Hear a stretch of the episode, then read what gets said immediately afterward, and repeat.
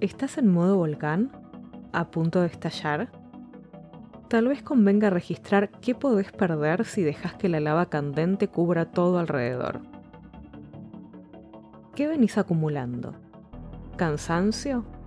¿Enojos? ¿Tristezas? ¿Decepciones? ¿Tareas inconclusas? ¿Deseos? Vamos entonces ahora a hacer un poco de espacio en tu interior para desactivar el desastre. Chequea cómo es el ritmo de tu respiración sin tratar de controlarla.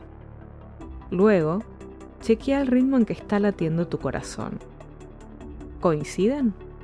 ¿Van muy rápido? ¿Muy lento? Intenta una respiración profunda sin esfuerzo. Ahora una más. Otra. Registra tu postura y tus apoyos. ¿Alguna contractura? ¿Alguna mala posición? Acomódate mejor. Observa todo alrededor. Ahora mismo, ¿hay algo que puedas solucionar en este instante con el pensamiento? Seguramente no, o mucho menos de lo que te aqueja. Descansa de ello por unos minutos. ¿Cómo sería mañana tu vida si toda la niebla se disipara? Sonreí ante esta idea. Volvé a respirar profundamente sin esfuerzo. Una vez más. Otra.